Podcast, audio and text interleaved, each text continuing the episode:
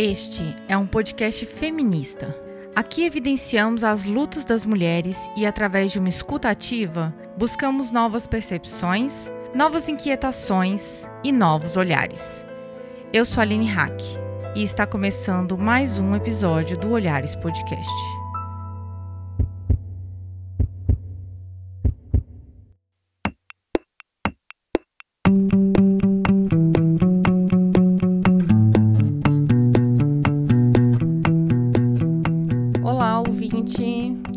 Saudade de você. Nesse meio tempo aconteceu tanta coisa, né? Teve meu mestrado, teve amadurecimento sobre feminismo, teve pandemia, teve o livro Feminismos e Podcasts. Se você não conhece, te convido a conhecer. Estamos começando a temporada de 2023 em meio a debates tão importantes para a agenda feminista. Só esse mês já teve discussão sobre marco temporal. Ministra Rosa Weber, antes de se aposentar, se posicionou favoravelmente sobre a descriminalização do aborto. É, a agenda feminista está se movimentando cada vez mais para alcançarmos direitos e políticas públicas que já existem, inclusive desde a Constituinte. E falando na Constituinte, você sabia que tem uma organização que surgiu há 34 anos, logo depois da promulgação da Constituição Federal de 1988? Pois é, a gente ouve falar de lobby do batom, direitos reprodutivos, liberdade das mulheres, mas ó, essa discussão começou institucionalmente lá atrás, com um grupo de mulheres engajadas e firmes em lutar pelos direitos das mulheres. E é por isso que eu tô aqui, para apresentar esse episódio, que também é um reconhecimento sobre essa luta. Vamos falar desse caminho, inclusive com a apresentação de um projeto incrível de mapeamento no Congresso e algumas apostas do que vem aí na agenda feminista, mas essa parte está lá no final do episódio. É por isso que os movimentos sociais são tão importantes, gente, porque eles movem, tensionam, debatem e é sobre isso que a gente vai falar nessa temporada: a dor e a delícia de se envolver em movimentos sociais organizados e em organização. Para abrir esse debate, temos aqui uma representante do Cefêmea, que, na minha opinião, é um grupo que inspira muito coletivo feminista por aí. E você está na luta há muito tempo, né, companheira? Se apresenta aqui para ouvinte do Olhares. Eu sou Guacira, Guacira César de Oliveira, é, sou socióloga, uma das fundadoras do CEFEMEA, o Centro Feminista de Estudos e Assessoria, uma organização que já está completando 34 anos de existência. Eu estou na luta faz muito tempo, né? Na minha juventude e agora já na melhor idade é, sigo na luta feminista, antirracista, anticapitalista, por igualdade para todas e cada uma das mulheres. E juntas começamos mais um Olhares Podcast.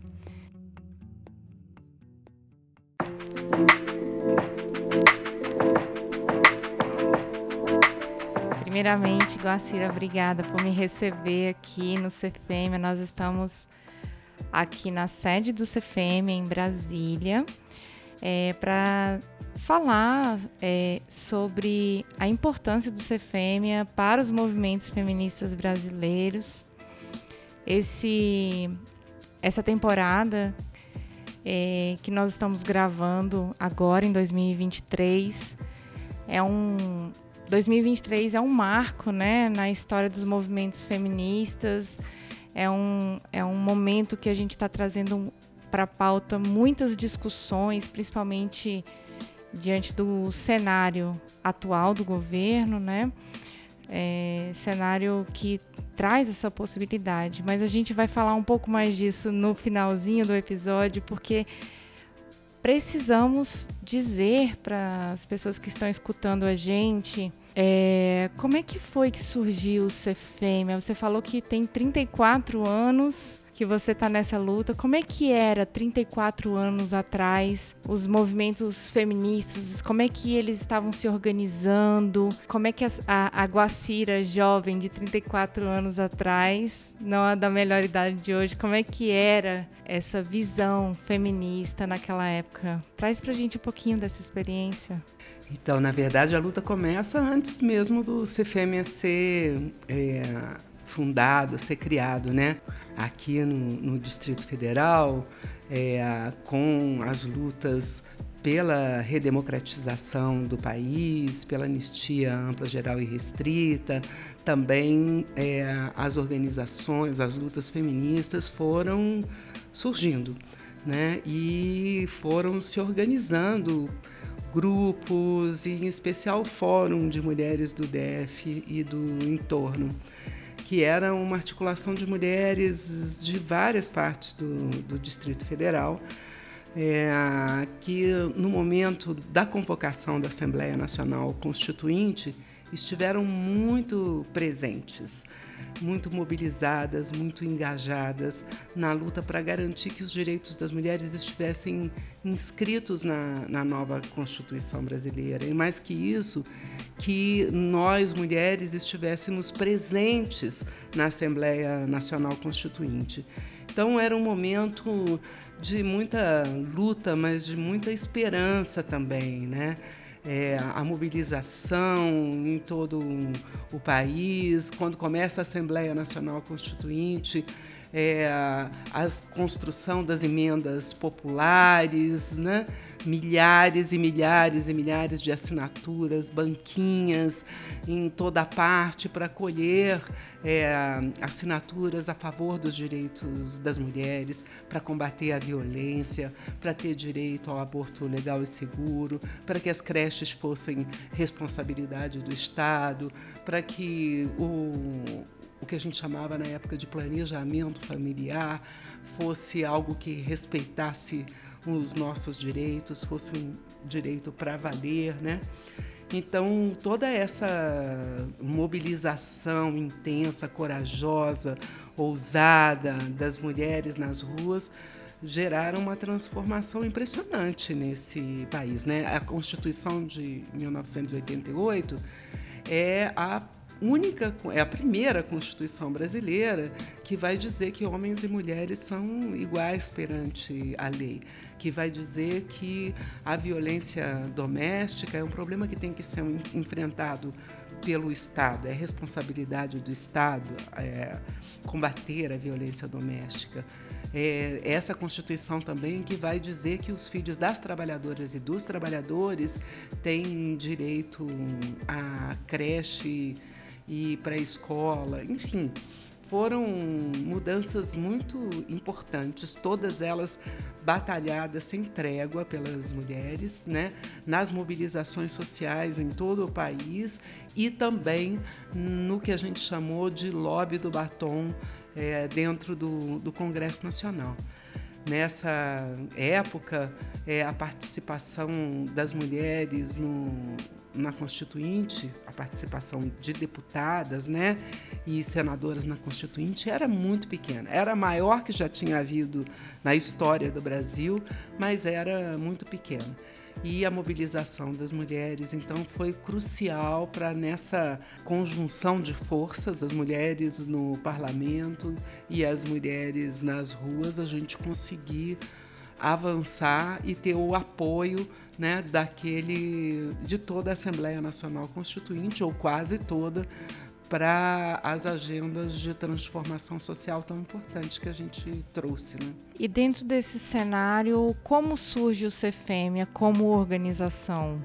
Nós todas que fundamos o Cefêmia é, éramos parte do Conselho Nacional dos Direitos da Mulher. O Conselho Nacional era diferente desses conselhos que a gente tem hoje, né, que são conselhos de participação social. Ele era um pouco como um Ministério da Mulher com participação social. Nós todas fazíamos parte da equipe técnica do Conselho Nacional dos Direitos da Mulher. E esse conselho foi, ao final da, depois que foi concluído o trabalho da Constituinte, com um novo ministro da Justiça à frente, esse é, conselho foi afrontado pelo ministro da Justiça, que hum, proibiu é, as campanhas que a gente estava fazendo pelo direito pelos direitos das mulheres decidirem sobre ter ou não ter filhos, é, sobre o planejamento familiar. Ele cortou uma campanha que a gente estava desenvolvendo, ele cortou os recursos, ele proibiu coisas que estavam no nosso programa e é, em protesto a, essa, a essas proibições, a, essa, a esse afronta, todas as conselheiras e todo o corpo técnico do Conselho Nacional dos Direitos das Mulheres pedimos demissão. Todos nós pedimos demissão e fomos para para frente do Palácio do Planalto. Fizemos uma manifestação lá na frente do Palácio do Planalto, já entregando a carta de demissão de todo mundo. Naquela época, a presidente do conselho era a Jaqueline Pitangui. E, uh, é, bom, estava concluído o trabalho do, da Assembleia Nacional Constituinte. É, o conselho estava sem conselheiras e ia ser recomposto por um grupo bem conservador, né? É, longe do, do feminismo, da agenda feminista, de igualdade para as mulheres. E hum, as pessoas que compunham o conselho, várias delas vieram de outros estados para para trabalhar aqui. Então ficamos aqui as que éramos da cidade, de Brasília, que morávamos aqui. E a articulação que a gente fez no lobby do Batom nos colocou em contato com mulheres de todo o país. Né? A gente conhecia coletivos, grupos de mulheres, é, associações, movimentos do Iapoca ao Chuí. Né? E essa mulherada toda tinha vontade, determinação para garantir que aqueles princípios que estavam na Constituição brasileira pudessem se tornar de verdade direitos na lei e na vida delas, não só na lei, mas na vida delas. Era preciso regulamentar esses direitos. E nós que ficamos aqui entendemos que para a gente é, poder contribuir nessa luta era importante a gente se organizar. E aí surge a ideia de criar o CFM que é, é criado em 1989. Né? Exatamente no ano seguinte à promulgação da Constituição brasileira, a gente consegue já ter um estatuto e formalizar essa a existência dessa organização que no primeiro momento vem com essa incumbência assim é, de regulamentar os direitos ser uma força né, da sociedade civil, do movimento feminista, para regulamentar os direitos que as mulheres haviam conquistado na Constituinte.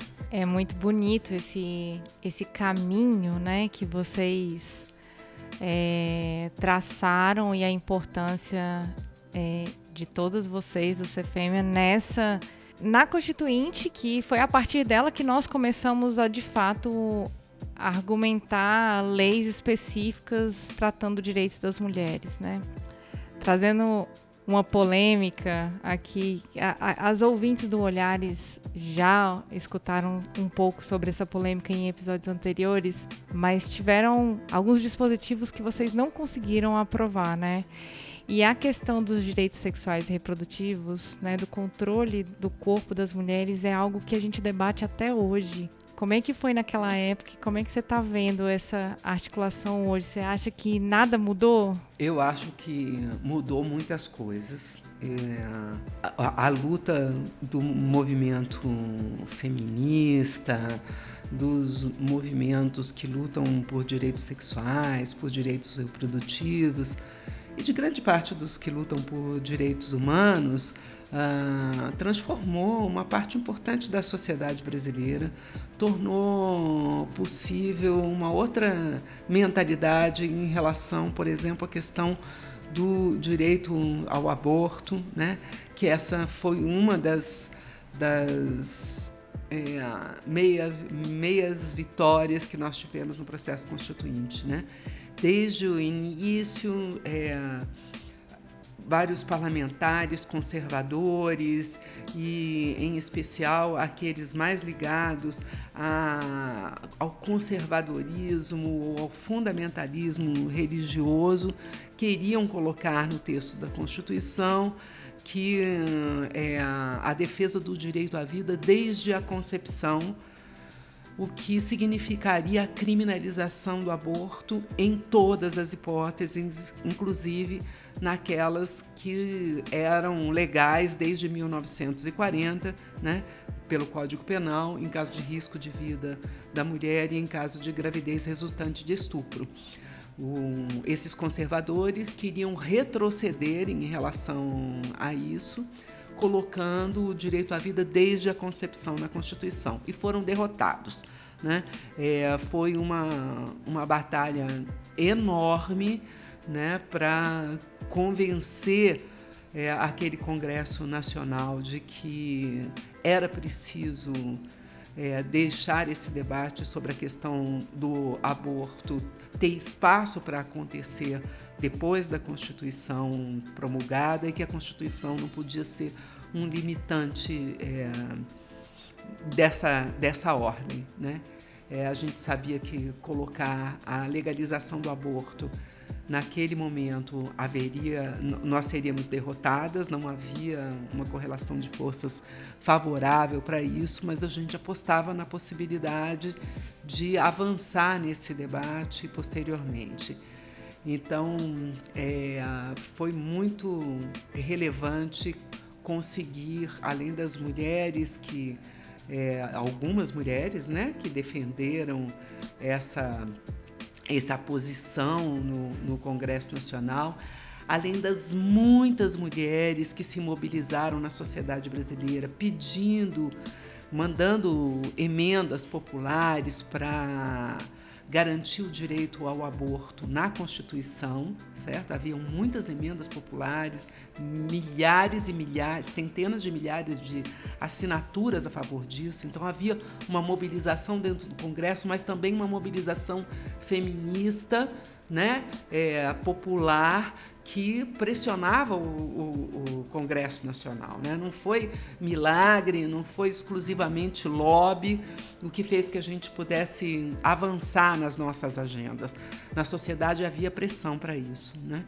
É, eu acho que esse foi um dos, dos elementos super é, importantes que a gente conseguiu essa meia vitória, porque foi uma derrota deles, né, dos, dos conservadores, fundamentalistas, é, antidireitos, e uma meia vitória nossa.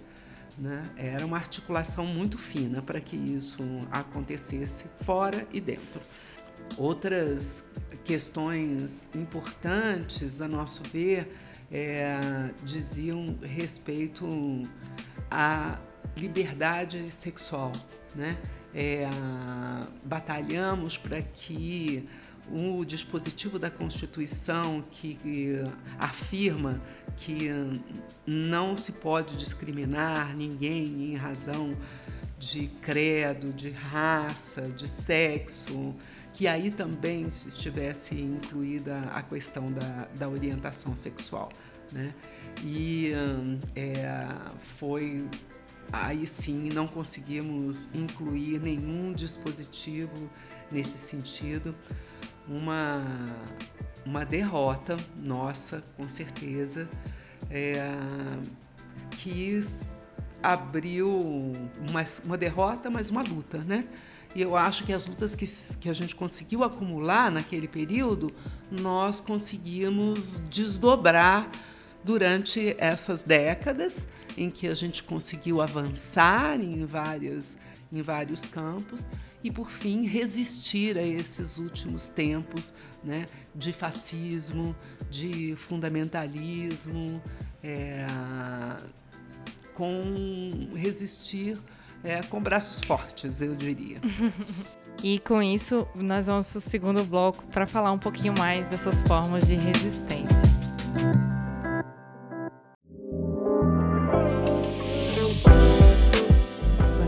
Você falava sobre essas lutas, né?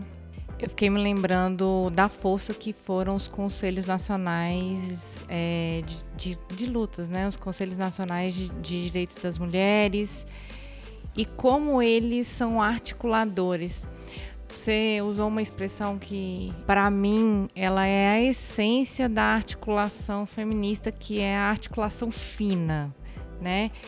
Que é a articulação que a gente costuma fazer quando a gente pensa num movimento social feminista como um todo, que a gente não percebe que por trás dele tem muita dessa articulação fina que vai desde eu tô conversando com a minha amiga sobre um tema feminista, às vezes sem falar que é feminismo, mas para querendo dizer para ela que ela é feminista, para conversar sobre um tema importante sobre direitos das mulheres com minha mãe, minha tia, que às vezes tem uma visão muito conservadora, porque é uma pessoa religiosa ou por causa da comunidade que ela vive, e aí você trazendo ali um pouco dessa discussão eu vejo isso como articulação fina, uhum. né? É a reunião do CRAS ali, que a gente está falando sobre determinados direitos, faz alguma atividade com as mulheres e traz um pouquinho disso. Enquanto você falava também, eu me lembrei da minha história, que não é tão importante para este episódio, mas é importante para trazer só um exemplo. Quantas associações de mulheres começaram em locais institucionalizados, nós estávamos conversando sobre isso um pouco antes do episódio, né? Como começam em lugares institucionalizados e a gente se sente muito presa nesses lugares burocráticos, né? A gente tem uma missão nesse lugar, seja pela gestão, seja é, pelo porque fomos eleitas, alguma coisa nesse sentido, mas que trabalhar como organização permite essa articulação de uma forma um pouco mais livre. Só que sabemos, né? A gente a gente está abrindo aqui esse essa temporada de movimentos sociais para dizer que os movimentos sociais eles nascem em todos os lugares, mas para fazer um efeito realmente válido, a gente tem que levar isso para algum lugar para todo mundo ter esse direito, para todo mundo ter essa política pública, essa regulamentação. É um processo. E como é que foi esse processo de articulação depois que o CFEMA foi constituído? Conheci vocês enquanto estava na Associação das Advogadas pela Igualdade de Gênero, enquanto estava na Comissão da Mulher Advogada, estávamos falando sobre violência doméstica na época e vocês trouxeram muitas pautas para gente. Como é que foi? Como é que é essa articulação hoje? Vamos falar de Brasil. Como é que é essa articulação hoje? Como é que os direitos das mulheres vão sendo, vão sendo constituídos hoje? Falamos de Constituição e agora? Vamos constituindo aí antes de chegar lá no Congresso? Como é que a gente vai formando essas discussões? É, o feminismo tá. É, o feminismo antirracista, é, decolonial, o, o, feminismo das mulheres da cidade, das mulheres do campo, né? É, o feminismo das mulheres jovens. É, são, são muitos feminismos uh, muitas mulheres e muitos coletivos, muitos grupos, muitas organizações é, não governamentais espalhadas por todo o país. O feminismo está nas secretarias de mulheres dos partidos políticos, de alguns, de outros está o antifeminismo, né? É, o feminismo está nas secretarias de mulheres dos sindicatos, das centrais sindicais. É, o feminismo está nas academias, nos núcleos de estudo de gênero. É, o feminismo está nas plataformas digitais, em plataformas feministas. Enfim, é a, a gente, com a retomada da democracia lá em 88, né, é, o feminismo foi se organizando nacionalmente. E essa articulação nacional teve vários momentos muito relevantes. Né? Um desses momentos muito relevantes eu vejo que foi no ano 2000, quando a gente criou uma Conferência Nacional das Mulheres Brasileiras. Não era a conferência de políticas públicas, dos conselhos, é, era uma conferência dos movimentos de mulheres. Né? Naquele momento já estavam organizadas várias, vários movimentos é, de caráter feminista no Brasil. A Articulação de Mulheres Brasileiras, a Marcha Mundial das Mulheres, a Articulação Nacional de Mulheres Negras Brasileiras, é, a Marcha das Margaridas já era uma uma realidade, juntava mulheres do campo e da cidade numa imensa mobilização é, nacional.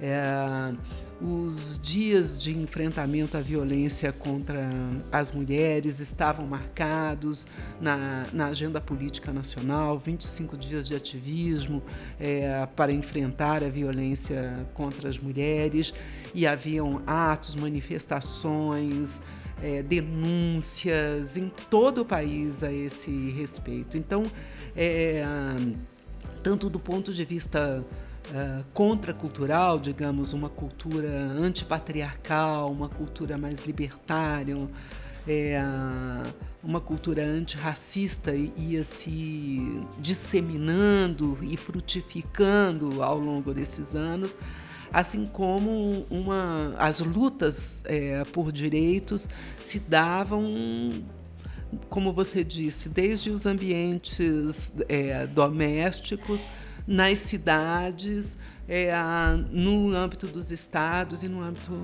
nacional. Muita organicidade e muita mobilização é, gerou as possibilidades de conquista que a gente teve e os os embates efetivos que nós conseguimos é, travar. Né? É, no debate de políticas públicas, você falou dos conselhos, né, dos direitos da mulher. Né? É, a partir do ano 2000, é, e em especial com a eleição do presidente Lula, é criada o Ministério da Mulher, né? ali que se cria um ministério no primeiro escalão. Na verdade, no último ano do governo FHC, se criou uma secretaria que se disse no primeiro escalão, mas efetivamente é, o Ministério da Mulher mesmo surge no primeiro governo Lula e aí uma política nacional de enfrentamento à violência contra as mulheres e uma política nacional para as mulheres de uma maneira geral, né? Não era uma política daquele ministério, não era uma política setorial, não era uma política específica, né? Era uma política discutida em, por todos os, os ministérios e compromissada por todos os ministérios. E essa política, as diretrizes dessa política nacional e as prioridades dessa política nacional foram traçadas na Conferência Nacional de Políticas para as Mulheres, ou seja, foram traçadas num espaço em que tinha a participação de 60% de, de mulheres ativistas de organizações da sociedade civil e de 40% de pessoas de governos municipais, estadual e, e federal. Isso fez uma enorme diferença na possibilidade de pressão, diálogo, é, prestação de contas sobre a, as políticas para as mulheres. É nesse contexto né, de pressão, diálogo, que é, os movimentos de mulheres apresentam, e o CFM entre, entre eles, com outras sete organizações, é, levamos um anteprojeto do que viria a ser a Lei Maria da Penha para ser analisado pela ministra, pela então ministra Nilceia Freire. Né? Nós entregamos a ela esse anteprojeto de lei, é, propusemos a ela que fosse feita uma ampla discussão a esse respeito, uh, que se criasse um grupo de trabalho para aprofundar essa, esse debate e todo um processo de discussão e convencimento dentro do próprio governo e com as organizações da sociedade civil foi mobilizado até que essa lei chegasse ao Congresso. É, quando chegou ao Congresso, foi toda uma mobilização também em todos os estados, audiências públicas em todos os estados, para as quais o movimento de mulheres estava mobilizado, pronto, atento, exigente. É, e foi uma briga importante. Né? Haviam juizados de pequenas causas por onde passavam todas as, quase todos os, os, crimes de violência doméstica e esses juizados de pequenas causas que abarcavam um número enorme de servidores, juízes, funcionários e tal, brigava por seu espaço e por manter nesse nível as questões relacionadas aos direitos das mulheres no enfrentamento à violência. Então foi, foi uma briga forte, assim. Um outro momento que eu destaco assim desse processo democrático que não teve é, o sucesso que teve a lei Maria da Penha, né? De ter sido aprovada, ter sido discutida nesse grupo de trabalho, ter sido levada ao Congresso Nacional, ter sido objeto de audiências públicas com os movimentos de mulheres nos vários estados, ter sido sancionada e hoje ser uma lei tão importante quanto, quanto é, tão conhecida quanto é. Né? O conhecimento da Lei Maria da Penha tem a ver com a ação dos movimentos de mulheres, que fizeram com que cada mulher a conhecesse e tivesse ela como instrumento para sua defesa.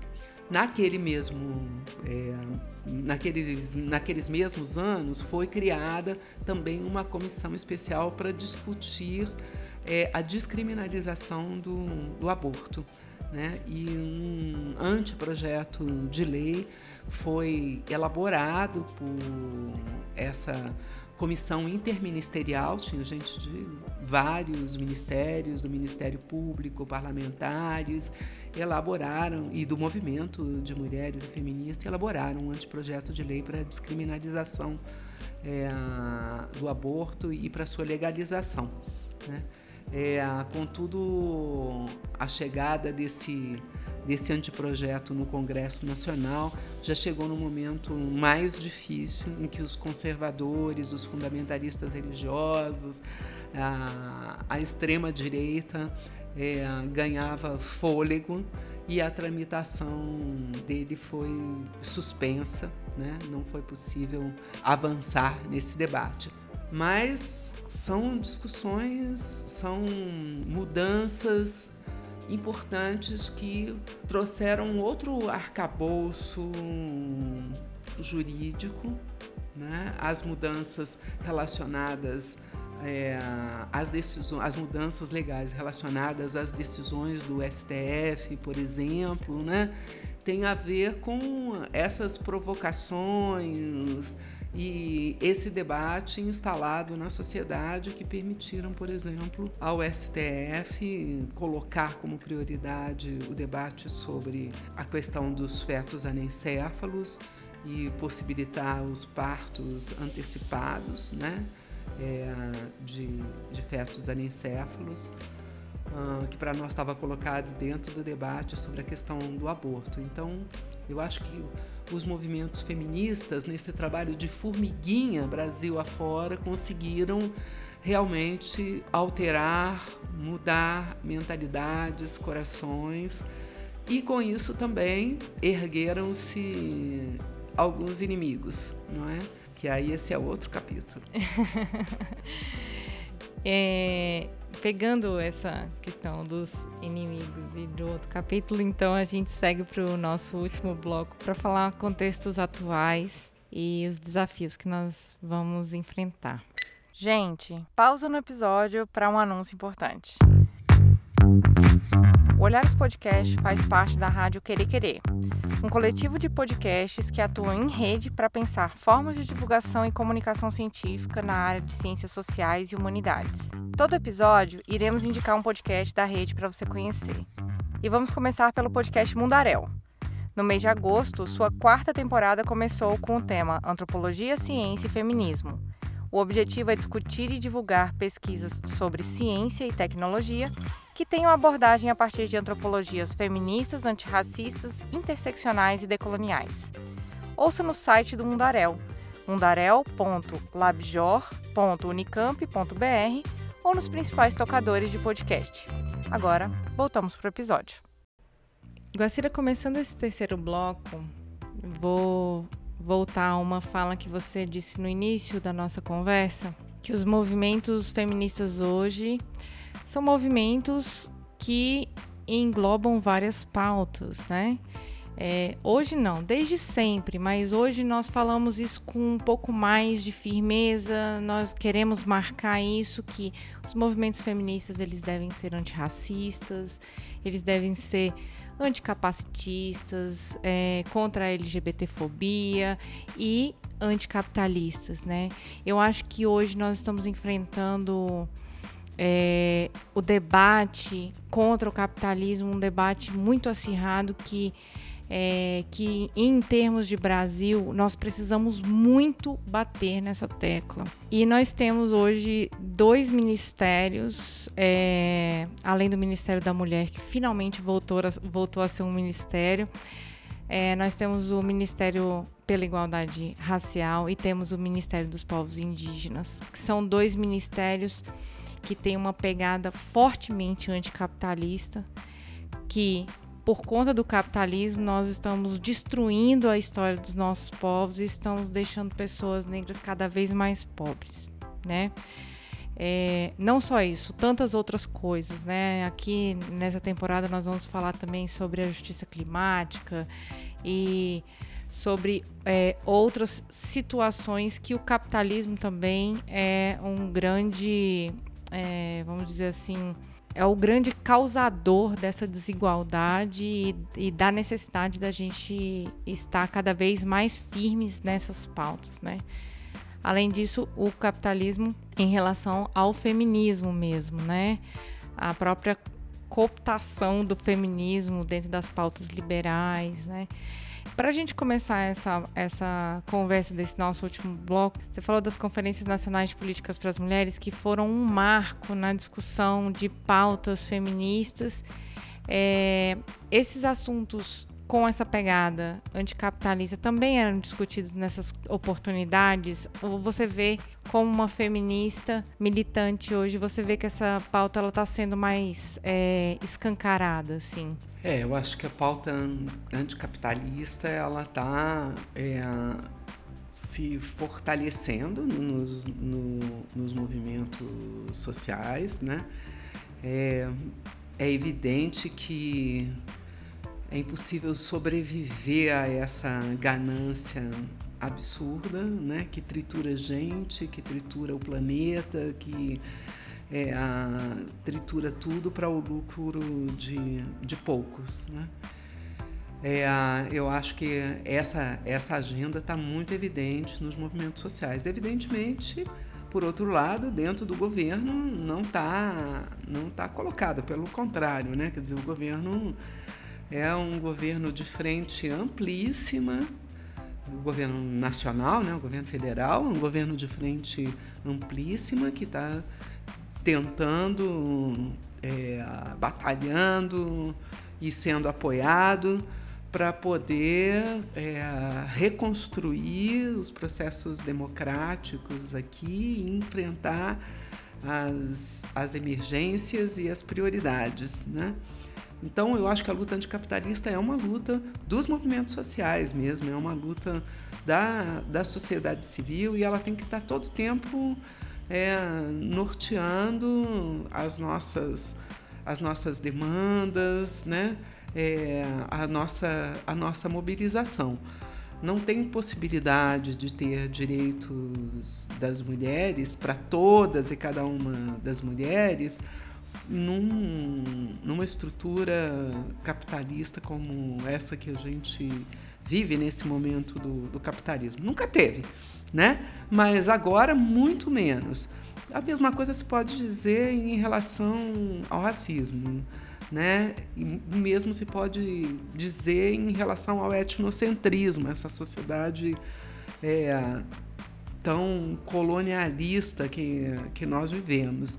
Então, a gente faz aqui um, um, um movimento antissistêmico. A gente entende que esses, essas três estruturas, em especial essas três, né?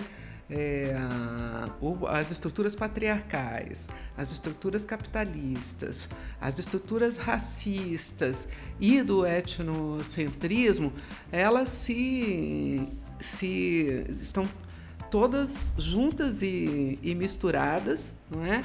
é? potencializando as condições do capitalismo explorar cada vez mais ah, tanto as pessoas, o trabalho das pessoas, quanto o nosso meio ambiente, a água, o ar, as, as florestas, tudo, tudo tem que ser é, processado, acabado e reduzido a lucro de, de poucos. Então, os nossos, os nossos movimentos feministas são, por isso, também antirracistas, anticapitalistas. E a gente entende que para um governo é, como esse, nas condições em que está, é, o anticapitalismo ainda não, não faz parte da pauta deles. Você falando, eu me lembrei muito da crítica que a Rita Segato faz, né? Inclusive há autores anticoloniais que sempre dizem que o problema da colonização é a economia, a política, né? E a própria colonização em si é a, o apagamento histórico, né, dos povos que foram colonizados. E a Rita Segato vai lá e, e enfia aquela aquela agulhinha assim no cantinho, assim, falando: olha só, se a gente não falar sobre desigualdade de gênero e desigualdade racial, não dá para a gente considerar essas três questões sem atravessar mulher e questões étnico-raciais por isso tudo, né? A gente costura, igual você falou, a gente costura esses três eixos de poder aí é, e de desigualdade com questões de, gênero e de raça, né, e étnica o tempo todo, o tempo todo. E pegando essas três questões de poder que você falou, eu queria levantar um outro ponto. Vocês hoje têm um mapeamento do Congresso, né? É um projeto do CFEMA. Como é que. Explica pra gente o que, que é esse projeto e como é que ele funciona em relação às pautas feministas. Ah, que bom que você fez essa pergunta. A gente. O CFEMA, na sua, ao longo da sua trajetória, sempre monitorou o Congresso Nacional, né? É, para saber por onde as demandas das mulheres estavam, que trilhos a gente podia percorrer, por onde a gente podia passar sem ser atropelada, sem ser né, é, atropelada à demanda, né, à luta. E é, agora a gente está.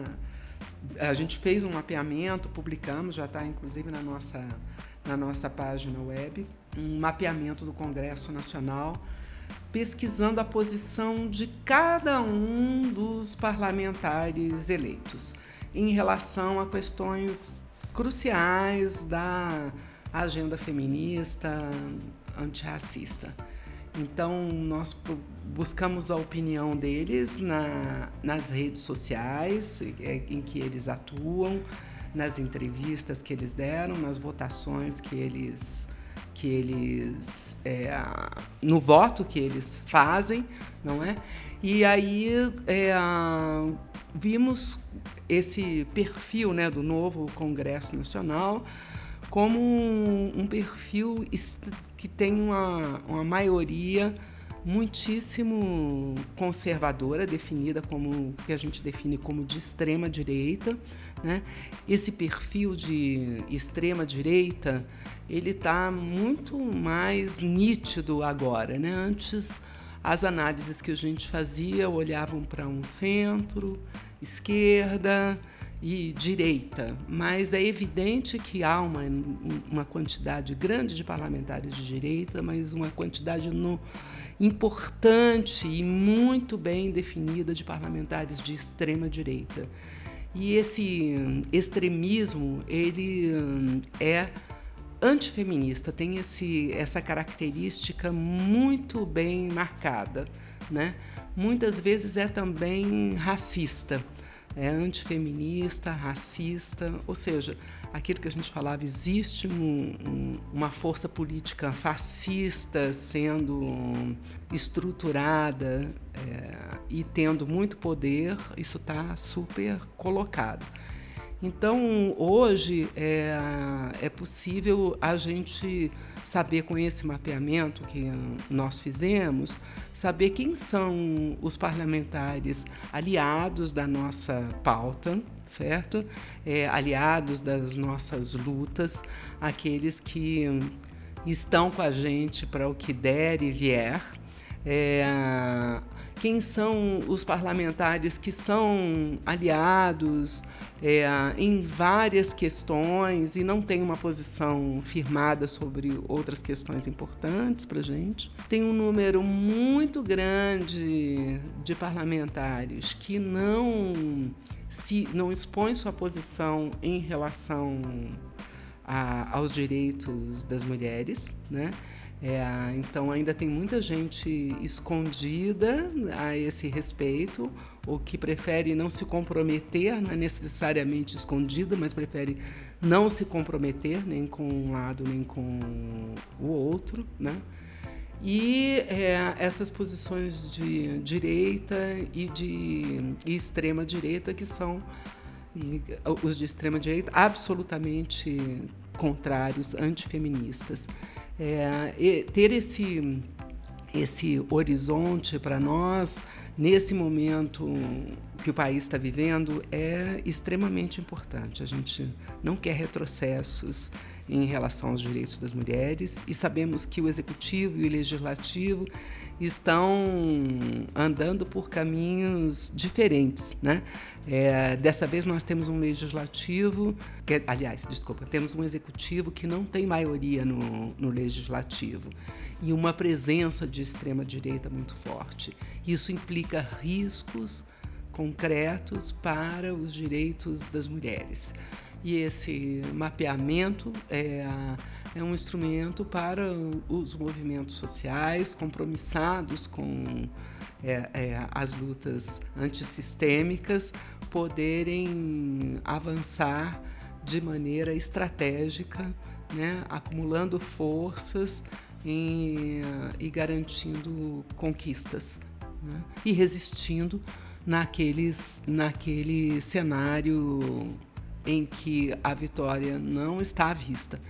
Né? É uma, há, que, há que se ter em mente muitas estratégias de resistência no Congresso Nacional, um momento político ali dentro, a composição do Congresso Nacional não é favorável, em que pese a gente ter uma bancada a nosso favor de uma qualidade que a gente nunca teve, tão aguerrida quanto a, nunca foi. Né? Temos é, mulheres negras muito engajadas na luta contra é, o patriarcado, contra o racismo, temos mulheres trans. É, muito importantes que dão uma batalha dura contra todas as formas de LGBTQIA fobia.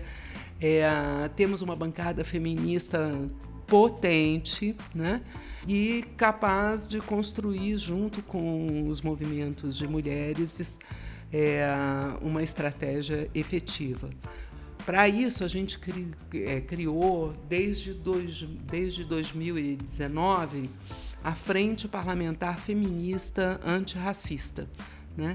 Essa frente parlamentar é, reuniu na legislatura passada e vai reunir é, agora os principais, as principais aliadas né, da, das lutas dos movimentos de mulheres por igualdade. Seriam essas mulheres as que trouxeram suas bandeiras quando a ministra Cida foi empossada, eu me lembro no início do ano, na posse dela, quantas bandeiras de mulheres, de movimentos estavam lá. Você citou algumas, né? Vamos relembrar aqui o nome de algumas. Teve a Marcha Mundial das Mulheres, também que é tão antiga quanto a Cefêmea, né? Tem a, a Marcha das Margaridas, que já estiveram aqui no, no Olhares, o movimento pela legalização, e quantas bandeiras ali, quantas bandeiras estão nessa frente parlamentar aí? Tá a Liga Brasileira de Lésbicas,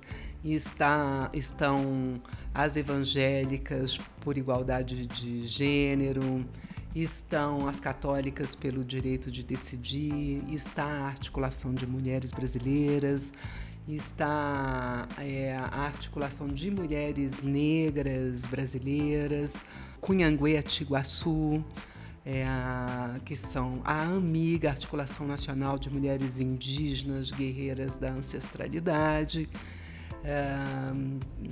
a, o coletivo Ellen Keller, de mulheres com deficiência. Enfim, tenho certeza que estão me faltando é, algumas daqui, das que estiveram lá. A ANTRA, Articulação Nacional é, de Travestis e Transsexuais. Enfim, são muitas, muitas né? mulheres, né?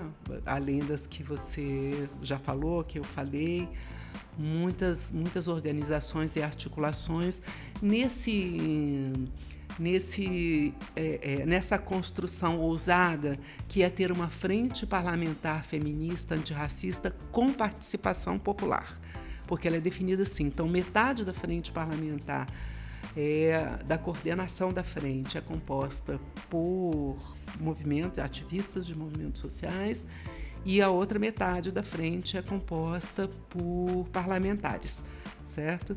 É numa construção de diálogo mesmo e de aliança é, potente para a resistência que a gente tem que dar conta. E fora isso, né, é, Guacira, você falou da, é, dessa frente ampla é, nós estamos gravando esse episódio em 2023 e até então o Ministério das Mulheres, da Igualdade Racial e dos Povos Indígenas ainda não existia. Quer dizer, o Ministério das Mulheres existia, mas ele estava, pelo governo anterior, ele, ele tinha sido é, destituído, né? E tinha tudo isso, todos, todas essas pautas estavam voltadas ao Ministério dos Direitos Humanos. Então, é, existe também esse desafio né, do Ministério dos Direitos Humanos, que tem uma pauta é, fortemente relacionada ao feminismo, porque o feminismo está dentro do guarda-chuva dos direitos humanos. É, o que, que você vê assim como participação do Ministério dos Direitos Humanos e os desafios também desse ministério para articular todas essas pautas? O Ministério dos Direitos Humanos, juntamente com o Ministério das Mulheres, da igualdade racial e dos povos indígenas, dos povos originários, uh, eu diria que tem os maiores desafios que esse país tem, certo? É, é, é no enfrentamento das desigualdades vividas pelas mulheres, é, de tamanhas injustiças, brutalidades, violências cometidas contra os povos indígenas, contra o povo negro desse país, é respeitando os direitos humanos de todas e cada uma das pessoas nesse país que a gente pode é, dar passos adiante. Então, é, esses ministros que hoje têm os menor, os menores orçamentos, né? É importante dizer isso, a menor quantidade de pessoal, mas muita disposição para fazer os enfrentamentos é, que precisarão reverter essa situação, né? Fazer realmente dessas dessas perspectivas um, algo que estruture o governo como um todo e não que fique restrito é, aos seus ministérios, às suas pastas, porque é isso, são questões estruturais, inescapáveis para a democracia, para a justiça socioambiental é, e para a igualdade das mulheres, de todos. E com isso, nós vamos para o nosso bloco de indicações.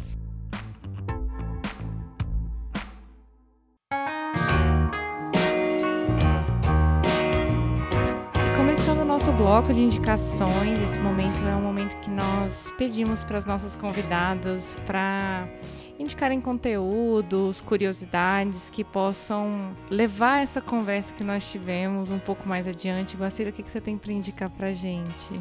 Olha, a gente falou bastante aqui da época da Constituinte, né, e da mobilização das mulheres. Eu queria indicar um documentário chamado Lobby do Batom, é, que é um documentário recente, foi lançado no ano passado, com várias mulheres que estiveram à frente do, do lobby do batom aqui no, no Brasil, obviamente.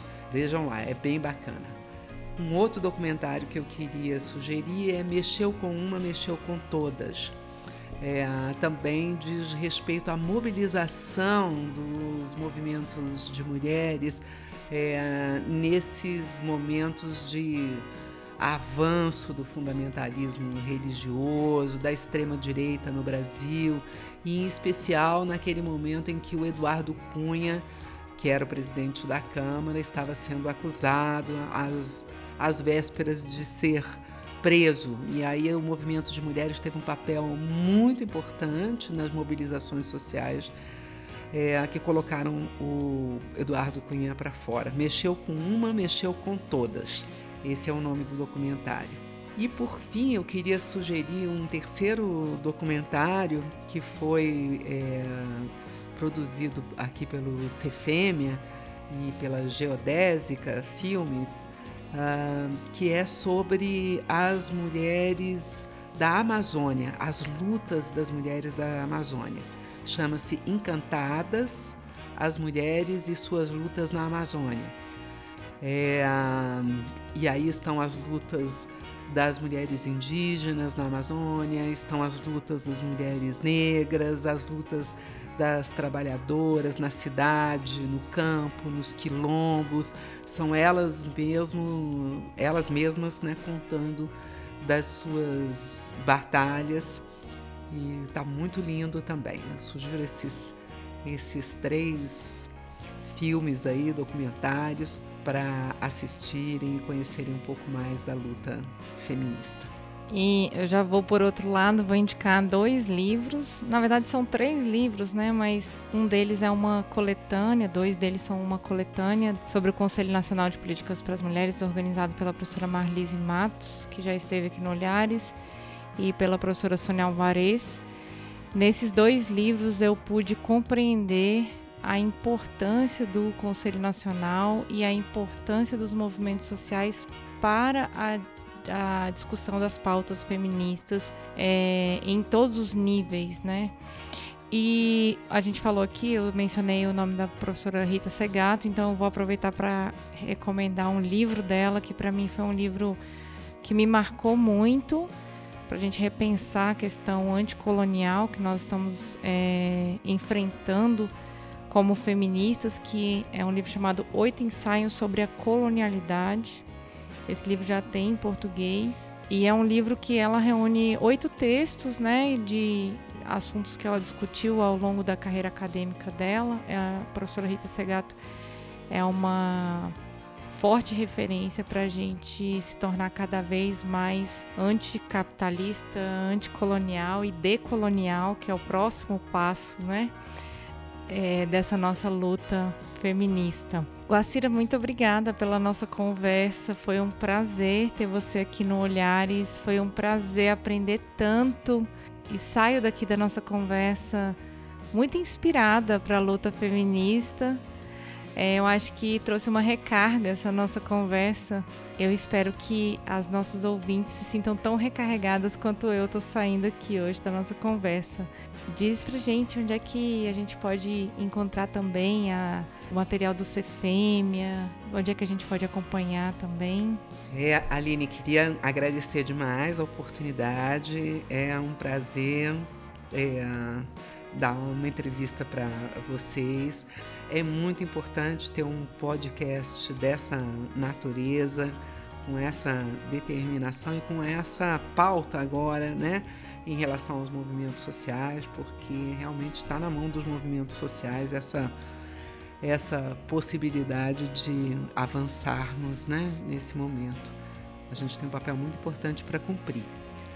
E quem quiser conhecer um, um pouco mais de, do Cefêmia, da, dos artigos, dos livros é, que a gente vem publicando. A gente é, tem uma página web www.cefemia.org.br. É, lá estão todas as nossas publicações na íntegra. Nós também temos um canal no YouTube, Cefêmea Feminista. É, aí também vários vídeos para formação política feminista. A gente tem um canal chamado Universidade Livre Feminista, da Universidade Livre Feminista, que vocês podem acessar com feminismo.org.br. É, e também estamos nas, nas redes sociais, no Instagram, no, no Facebook e no Twitter. Obrigada, pessoal. Olhares Podcast. Só de ouvir, dá para ver que é diferente. Créditos. Esse podcast foi produzido pela Caleidoscópio Digital. Curadoria, pesquisa e pauta, Aline Hack. Edição e mixagem, Marconde Saraiva. Identidade sonora, Montana Estúdio.